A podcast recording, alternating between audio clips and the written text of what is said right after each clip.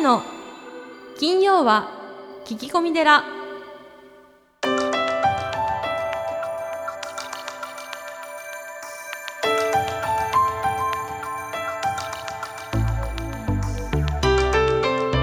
ようこそ架空の寺スタジオよりお送りする長谷の金曜は聞き込み寺ナビゲーターの南雲もぐなです。群馬県太田市は随願寺住職であられる長谷さん。今日もよろしくお願いいたします。はい、よろしくお願いします。えーじゃあ早速ですがお便りを紹介したいと思います。はい、ポッドキャストネーム東京日和さんです。震災が怖いです。もういつ来てもおかしくないと言われているけれどえー皆準備をしていないように思えてひどい人災が起こるのではと恐ろしくなります、えー何か備えておいた方がいいことはありますか？ということですねあこれ多分人災って書いてありますけど震災の多分間違いですねうん、はいそうですね。うんえーあのーこの前も鳥取ですか。で、あのーうん地震がね、えーねありましたけども、今年はねあと熊本の方でもあったりとかそうですね。はい。続いてますよねうん。あのーまず最初に、まあできることはした方がいいですよね。例えばあのー皆さんのお家のその家具がですね倒れないように、えーきちんと固定するとか、あとはその懐中電灯とかですね、まあ、あのガラスでこう床があーガラスがこう飛び散った時に、うん。えー履くようなスリッパとかあとはそのお緊急のおホイッスルとかですね。あと食料、ね。飲料、はい。えー、大体3日3日なんとかなればええ。救助が来ると思うんですよね。あじゃあ3日の備えというかはい、最低でも。そうですね、はい。で本当に大きい地震の場合は1週間って言いますけど、まあね3日ぐらいうん。えーなんとかなれば、うん、助けが来ると思います。であのお寺なんかも最近は、えー避難所ということでですね、まあ、あの建物が大きくて、はい。えー人を収容できますんで、まあ、うちのお寺とか、はい。あとはその保育園とか、ええ。ー介護施設みたいなところもその非常に、えー震度7でも倒れないような鉄筋コンクリートでね作られてますから、はい。えーそういったところに緊急避難、えーできるようにラジオとかタオルとか下着とかですね、やっぱりあの34日分は、えーなんとか、えー用意していただいて、うん。で赤ちゃんのいる子はあー粉ミルクとかうん。紙おむつとか、そしてあのご家族がこう安否確認をできるように最近はこうメールなんかでね、はい。あの LINE なんかで、えー安否確認もしたりしますけども、うん。あのー災害伝言ダイヤルというのがあって、はい。こう局番なしで171にかけるとうん。伝言が録音できあるサービスなんかもありますからね、ーはい。はい、ぜひそういったものをとりあえずやっていただいて、そしてあのやはりその日本はですねどこで災害に遭うか本当に分かりませんそうですね。からあの僕なんかはなるべく近所の人たちとはい。仲良くしておいた方がいいと思うんですね。あそれはどういう意図があって？あの最近ほらマンションでね見知らぬ人に声をかけないようにみんなで挨拶するのやめましょうみたいなことが、ニュースありましたね最近。はい、ありますけどびっくりしましたあれ。僕はね非常にこう見方の狭いうん。考えだなと思ってですね、うん。実際例えばうん。心臓発作で倒れた時にうん助けてくれるのは他人なんですよ。そうですね。ええ。例えばその自分の子供が誘拐されそうになった時に、助けてくれるのはねもう近所のおじさんおばさんだと思うんですよね。うん。だから周りの人たちと仲良くやっておくっていうのがとても大切自分だけじゃないんですよね。やっぱり世の中便利になってるんでうん。何でも自分でできるお金さえあればみたいなとこあるけど、うん。震災とかですね大災害にあった時にはお金なんか価値ないんですよね。まあそうですね。ええ。それよりもみんなの助けとかうん。手助けみたいなものが本当に価値が出るので、はえー例えばあの大震災があった時に、いうん。みんなこう歩いてねえ。東京の方なんか自宅まで帰った方もたくさんいらっしゃるんですけど、はい。でもその途中の友達のうちで夜通し酒盛りしてた子もいるわけですよ。つまりあのねあのうちに寄ってけみたいな、それはまあ要はそういう関係があったからできたことですもんねそうそうそうそう、はい。だからそういったうん本当にあの大変な時にねええ助け合う仲間っていうのをはい。僕は大事にした方がいいと思います。で、うん。最終的にはですねあの実は曹洞宗のお坊さんで有名な良寛という方がいらっしゃるんですけどはい良寛さんはですね山田徳夫という俳人あの俳句を作る人とへあの親友だったんですね。で良寛さんが71歳の時に、えー三条市新潟の三条市でええ大地震があったんですよ。ええで有名なんですけども、えー、良寛さんがその徳夫さんにですね実はお見舞いの手紙を書いて、ええーこの文句がですね、はい。非常に有名なんですね。あぜひ紹介してください。災難に遭う時節には災難に遭うがよく候。死ぬ時節には死ぬがよく候。これはこれ災難を逃れる妙法にて候。賢というふうにお手紙に書いたんですね。要するにどういうことなんですか？まあ、災害にあった時にはは、えー慌てずに災難を受けなさいと。うん死ぬ時が来たら静かに死を受け入れなさい。ということなんですが まあ一見冷たいですよね。そうですね。うん、冷たいけれども、でもあのそういうのは、うん、怒る時には怒るので、ああしょうがないってことですか、うん、あのやっぱり一旦はい。腹を決めて諦めて、はい、そして次にうん。何をするかっていう、まあ、一歩を踏み出すというこうなんていうんですかね、うん。背中を押すというか、うんうんうん。僕はとてもこうあったかい言葉だなというふうに思うんですね。あのよく考えると、はい。この日本という国は、まあ、地震とか火山とかうん。津波とかもうとにかく災害が世界一多いんですよ。うん、あそうか世界一なんですね。世界一です。あでも世界一多いかーら はい、丈夫な建物とか生まれて。速く走れる車とかはい、高速道路とかうん、新幹線。新幹線地震が起きてもねうん。一度も事故起きてませんから、まあそうですよね、はい、でそういう技術があの育つしでもやっぱり日本人がこう近所の方と仲良くするっていうのは僕はやっぱり災害が多いからだと思います。でそれはあるかもしれないですね。うん。だから今のこう日本の、ね、国民性とかってやっぱり日本人ってすごいって結構世界中でも、ね、称賛されることもあるじゃないですか、うん、並そんでね。の勤勉さとか、は横横からこう割り込みしないでね。そうですよね、はい。そういうマナー的なところも含めて、うん。でやっぱそれはひょっとしたらそういう災害国だからこそそうです。培われたものなのかもしれないですね。うん、あの福島の震災を見てね、うん他人事だと思ってる日本人は僕いないと思うんですよ。うんもしかしたら自分のところでってみんな思ってると思うんです。それはそうですねええ、だから仲良くした方がいいんです。わかりましたうんちょっとハスさんのまあなんかこう言いたいことというか、うんやっぱりこういう時だからこそやっぱみんなこうねコミュニケーション、そうですねね。人とのね触れ合いみたいのを大切にしていこうじゃないかってうんいう感じですかね。はい、わかりましたハスさんありがとうございました。はい、よろしくお願いします。さあそしてですね12月のゲストは山下良道さん、はい、えーどういう方なんでしょうか？最近こう仏教3.0っていうね書籍ですよね。書籍がとてもあのお坊さんの間ではかなり流行しているって聞きましたよ。ですね。まあ、ええ僕も読みましたけれども、えうん、あのお名前は聞いていてですね、うん。あのポッドキャストなんかもされていて、うん。とてもこう何ですかね曹洞宗のお坊さんでありうん。また海外に布教に行っ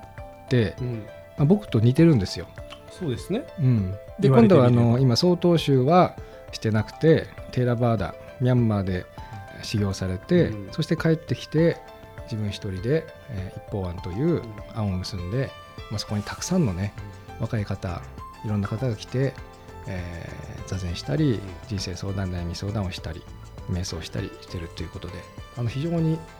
何ですかねこう情報発信をですね、はい。されてる方ですね。えー。はい、NHK なんかでもあの取り上げられてます。話題のはい、方ということですね。山下良道さんをお迎えして今月はお送りしてまいります。はい、それでは長谷さんスタンバイの方よろしくお願いいたします。はい、よろしくお願いします。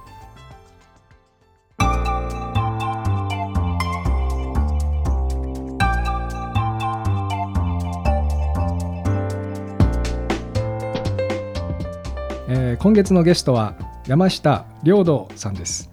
えーまず最初に山下さんのプロフィールの方をご紹介させていただきます、えーワンダルマ仏教僧1956年東京生まれ東京外国語大学仏語科卒業後曹洞宗僧侶となる。米国日本にて布教座禅指導の後2001年テーラワーダ陸となり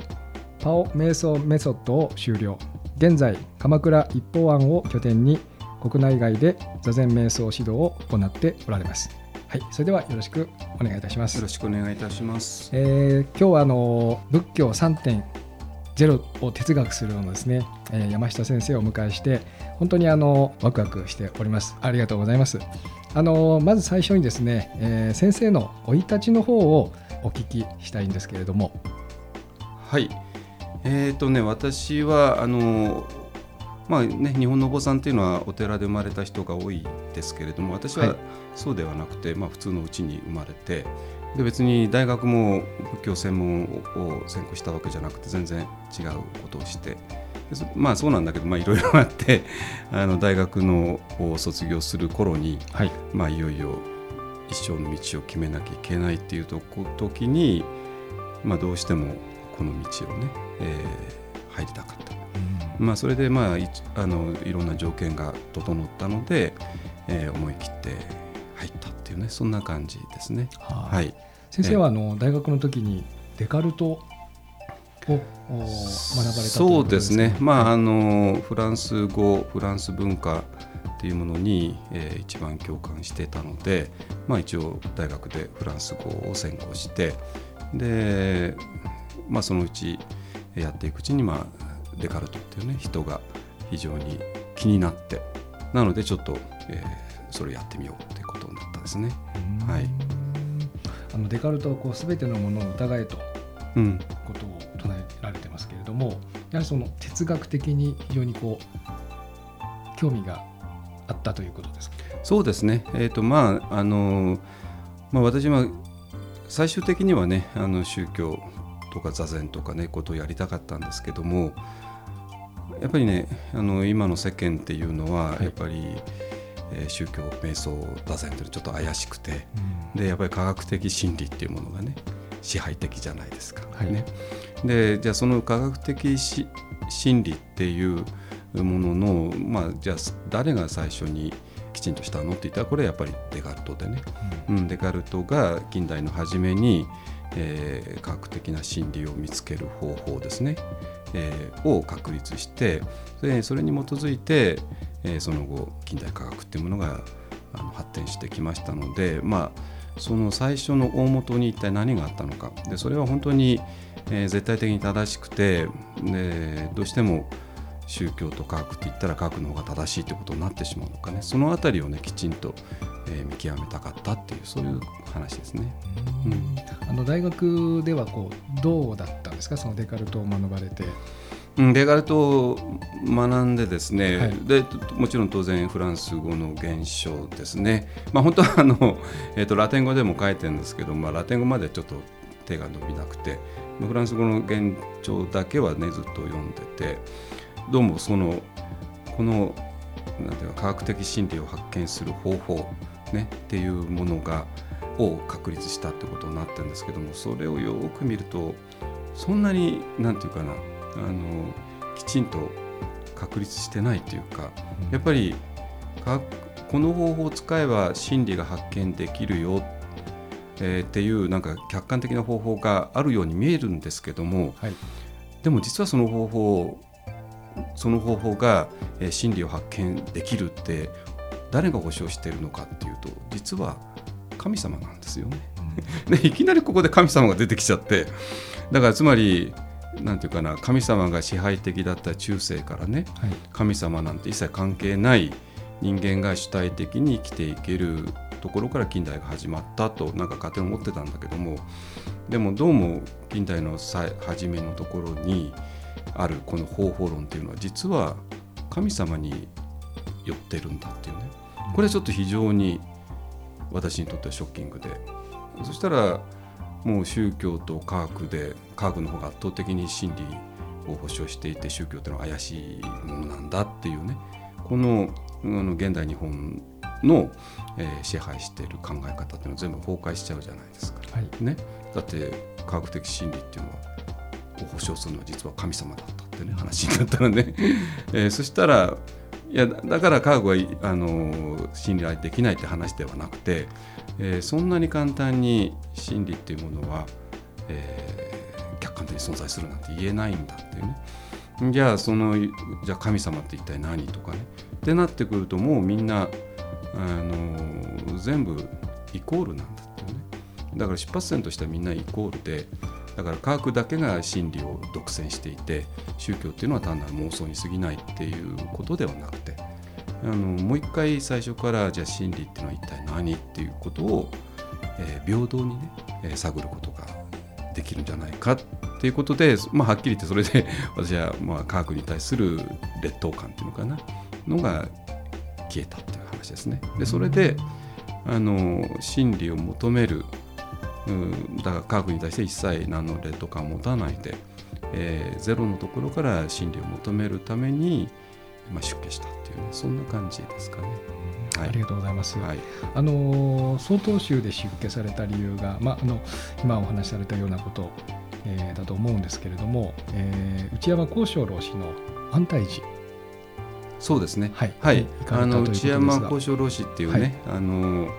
日本の近代の曹洞宗を代表する、まあ、士官多山の先生ですけどもね、はい。えーがいらして、えーまあ、内山老師はもうすでに安泰寺は引退されていたんですけれどもでえーでも京都の宇治の、えー小畑に、えー小さな庵に住まれていて、えー盛んに京都で、えー、正木現像のね提唱とかいろいろされていてで、まあ、たくさんの本を書かれていたので、えーまあ、その本を最初に読んでであこの方法だったらばどうも真理にあの到達できるんじゃないかっていうねえーいうふうに本当に思ったんですよ。まあ、つまり西洋の、ね、えー科学的な方法に対するその今まで持っていた劣等感というのもなくなったんですけどもじゃあどうやったら真理を追求できるのっていうところでそこで現れたのが内山老師で。ででこの内山老師は単に頭でいろいろ考えて真理を求めるんではなくて、はい。えー座禅をしなきゃいけない。っていうねそれもたっぷりとしなきゃいけないっていうのがあって、ああだったらばやろうかっていうね話で。でまあ内山老師も引退されてたんだけど、まあ、内山老師があの住職されていた安泰寺っていうのが、はい。まあああの内山老師がえー住職されていた時は、まあ、京都にあったんですけどもその後、えー次の代になって、えーひ兵庫県のね、えー田島の山の中に移転してでそこで自給自足の生活をしていたんであの非常に面白そうだなと思って、えーそこへ入っていったってそういう感じですね。はい僕もあの一度ネルケさんを訪問させていただいたことがありまして本当にあのお寺の周りは田んぼでですねイノシシをが出たりあのほとんどこう車で入っていけるような細細い道をですね、えー何キロも上がって冬は雪が降って多分下に降りられない。そうですね、はい。一旦冬があ雪降ったら3ヶ月は車は使えなくてあとは人間がただあの漢字機を履いて降りていくしかない。降りですよねするしかないっていうね。はい。はい。でもあの一度こう行ってですね夏だったんですけどもものすごいその虫の音でもちろんテレビもインターネットもラジオもないですからでもすごいこう自然と一体感といいますか気持ちよかったんですけれどもあそこにまあ、まあむき出しの自然がそこにあるっていうねそうです感ねじですね。はい、はい、だから私はあの東京の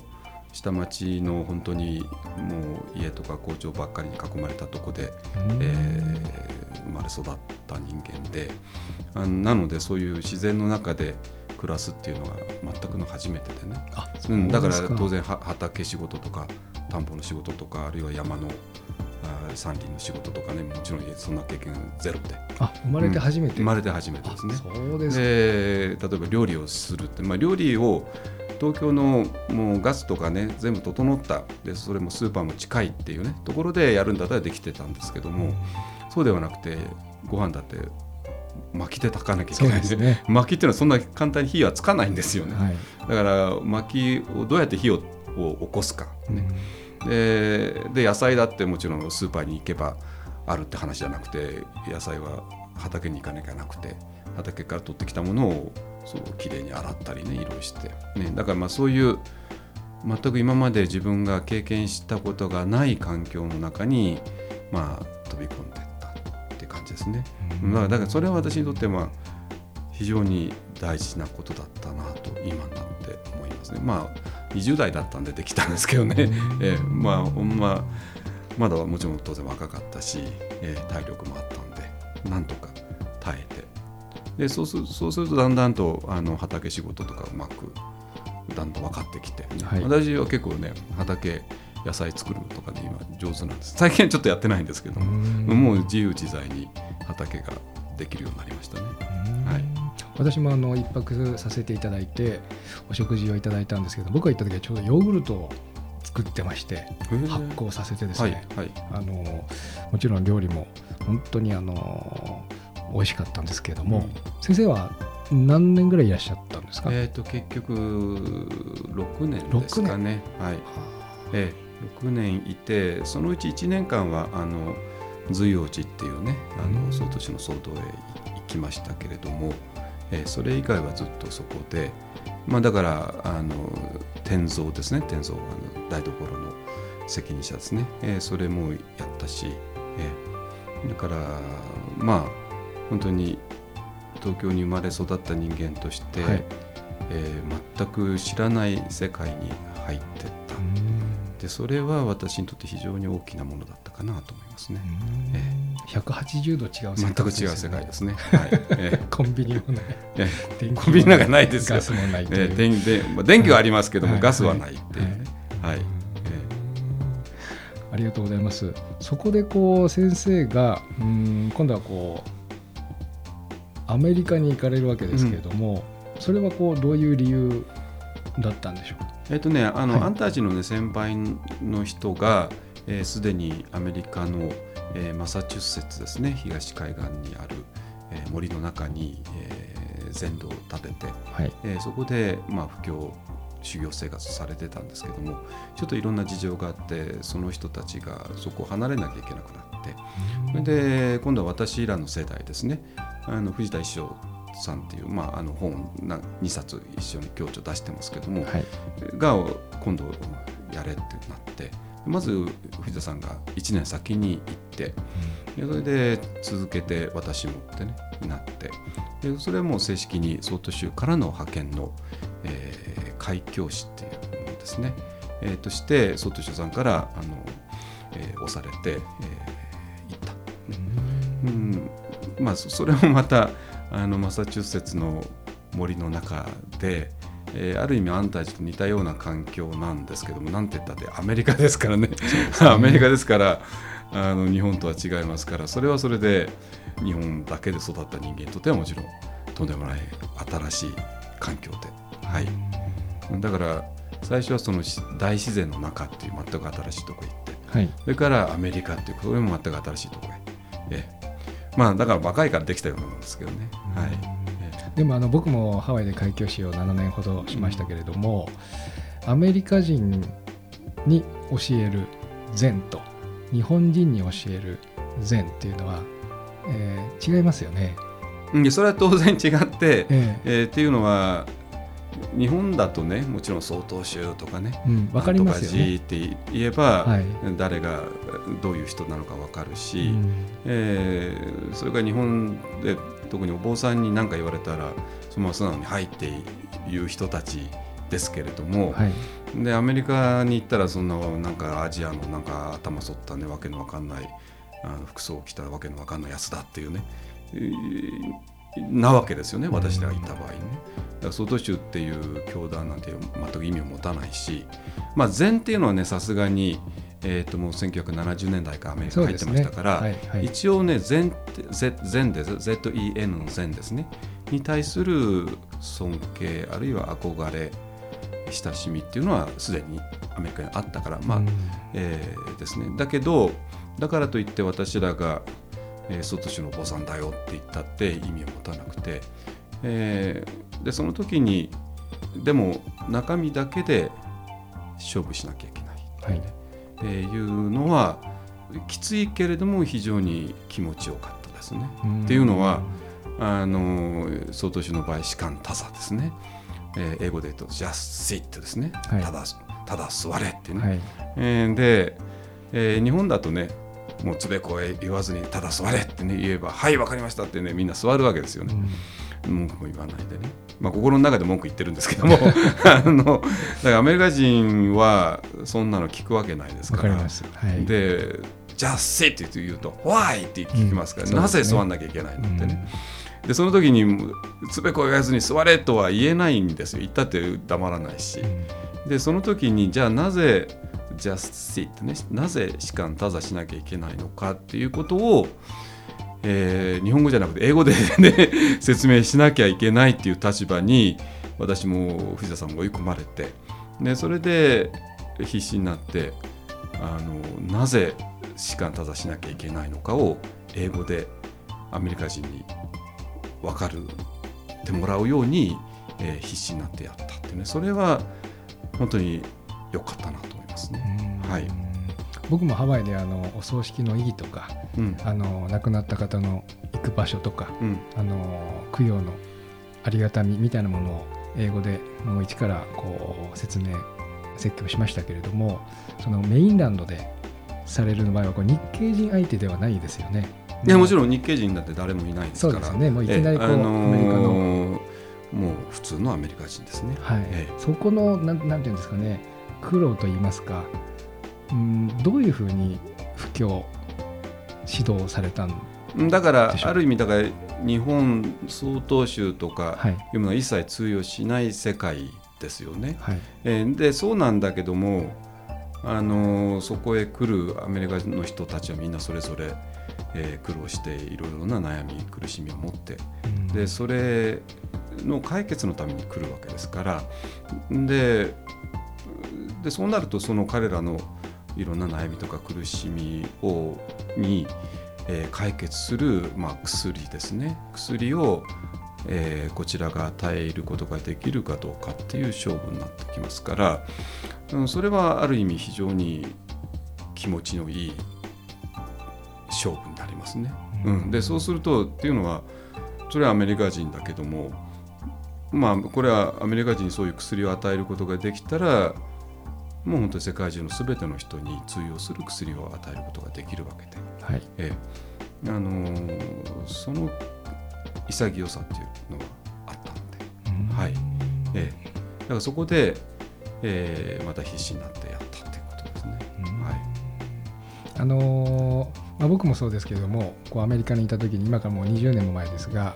まあ、ダライ・ラマさんとかティクナット・ハンさんとかこうメジャーといいますかアメリカ人にこうお知られ渡っている方々ともこう先生はこう交流が実際にお会いされたことがいやあのねだからそういう あの王様とねティクナ大使とも別あの実は日本帰ってからお会いしてますけれども、そうですか。えでただご存知のようにねアメリカにいアメリカっていうのはあのもちろんキリスト教の国なんですけれども、はいまあ、1970年以降は、えー、とアジアの、えー国仏教国からですね先生たちがアメリカ行ってそれぞれ布教されているわけですよ。ねえーだから逆に言うと、えーアジアのさまざまな仏教に実はアメリカで出会えることができる。そうですね、うんであと日本だと日本仏教オンリーですね、まあ、今最近違いますけども日本だと、まあ、せいぜい宗派が違うね。禅宗だったら他に浄土宗があるよとかね。はい。真言宗があるよとか。せいぜいそのぐらいですけれども。アメリカ行ったらまあチベット仏教はあるわ、ね、テラバードのタイミャンマースリランカの、ね、お坊さんも来ているわ、ね、それからティクナタ・ハンシっていう非常にあの特徴的な、ね、人たちはいるわ。ね、ででしかもあと、うん、アメリカのあのお坊さんじゃない、ね、普通のアメリカ人がえアジアへ行って仏教を勉強して戻ってきて、えー普通の、まあ、いわゆるのレイティーチャーですね、はい。在家のままで、はい。えー瞑想を教えるっていうね、えーことが非常に盛んに行われていますのでだからアメリカに行くことで世界の仏教の,、えーの現在の在り方っていうことを知ることがね、だからそういうそういう人たちの交流はもちろんありますよ。いろんな、はい。えーチベットのリンポチェにあったりあといろんなとこへ招待されたりとかね、はい、それで初めてあ日本仏教以外にいろんな仏教の在り方があるんだってことをリアルにね単なるテキスト文献の中ではなくて実際に生きた人たちに出会うことで知りまし知ったってことですね。えズ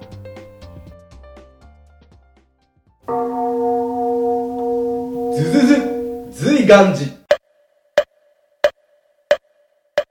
随願寺にまつわる最新情報をズズズっとクローズアップしてまいります。行事のご案内講演会コンサート情報エトセトラさあ今週は何でしょうか？はい、えー来年の1月7日、はい。えー土曜日、えー午前10時から、えー大般若の祈祷会を行います。えー大般若の祈祷会。うん、大般若って言ってですね、ええその600巻の、まあ、お経があるんですね。大般若という、えそれをこう天読と言いましてこうテレビとかで見たことありますかね、こううんお経をこうパラパラパラパラあーあの開いて、はい。そしてあのそれをこう読んだという形にするんですね。でたくさんのお坊さんが来てであの、まあ、ご祈祷ですね。お正月ですから。はあ、はい。一般の方も。そうそうそう。願い事を書いて、はい。そしてお札を授けるというご祈祷会を1月7日のあの10時に行います。あ。これ、えー行きたいっていう人はどうすればいいですあかホームページにですねあの申し込み書が PDF で貼ってありますので、そちらからおはい、申それを。ダウンロードして、はい。えーファックスで送ってください。はい、じゃあ、えー気になる方は随願寺のホームページをチェックしてみてください、はい、以上ズズズ随願寺でした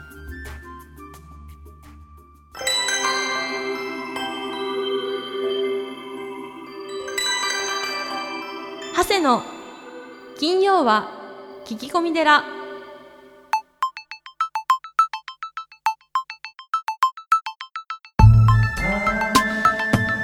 長谷の金曜は聞き込み寺いかがでしたか？この番組ではリスナーの皆様からお悩み相談メールを募集しています。メッセージは随願寺のホームページからお悩み相談メニューをクリックしてください。お便りを採用された方には長谷の著書お坊さんが教える悟り入門をもれなくプレゼントまた講演会法話会のご依頼もこちらから www. 随願寺 .com www. 随願寺 .com